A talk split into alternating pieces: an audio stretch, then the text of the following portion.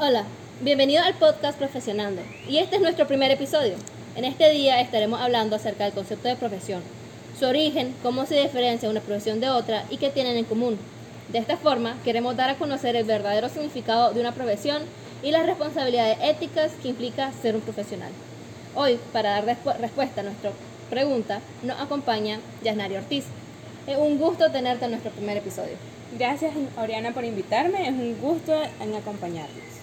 Bueno, el concepto que muchos manejamos como profesión es estudiar algo específico como la medicina, psicología, ingeniería, entre otras cosas, para luego recibir un título y trabajar según nuestra profesión.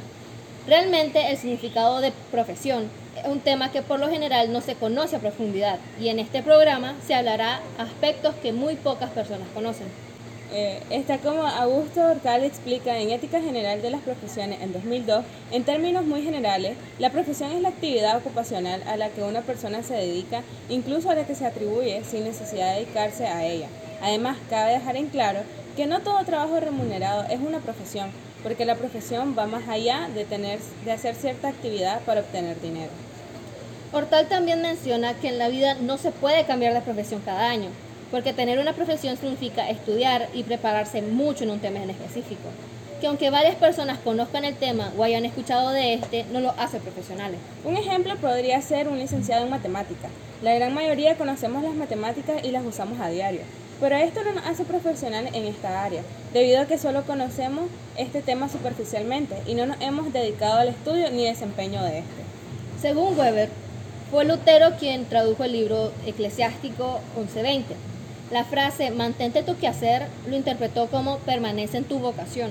Esto es algo que en la actualidad se ha ido perdiendo, ya que muchas personas escogen su profesión solo por la remuneración económica y no porque sienten vocación hacia dicha profesión.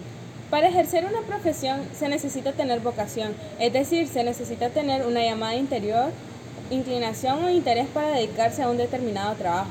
No puedes dedicar toda tu vida a algo que no te guste o que no te apasione. De lo contrario, solo cumplirás tu, deber y se convertirá en algo monótono y mecanizado. A propósito de eso, Cortina en el, 2000, en el 2000 menciona que la profesión es una actividad social cooperativa, cuya meta interna consiste en proporcionar a la sociedad un bien específico e indispensable para su supervivencia como sociedad humana, para lo cual se precisa el concurso de la comunidad de profesionales que como tales se identifican ante la sociedad. Me gusta mucho esa definición porque hemos hablado de la realización de un trabajo mediante una profesión específica. Sin embargo, el trabajo, empeño y dedicación que le damos a nuestra profesión repercute en la sociedad y esto puede ser de manera positiva o negativa, Debemos de ser profesionales que disfruten de su trabajo y que éste pueda ser de beneficio para nosotros y la sociedad como tal. Tienes mucha razón, Yasnari. No hay que perder de vista el verdadero significado de ser profesionales y obviamente la responsabilidad moral que tenemos. Muchas gracias por acompañarnos, fue un placer haber compartido este tiempo contigo. Gracias Elena por invitarme, lo disfruté mucho y espero que nuestros oyentes también lo disfrutaran y quedaran claros de lo que es una profesión.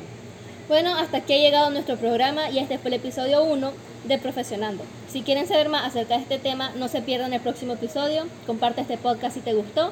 Muchas gracias por escucharnos y hasta la próxima.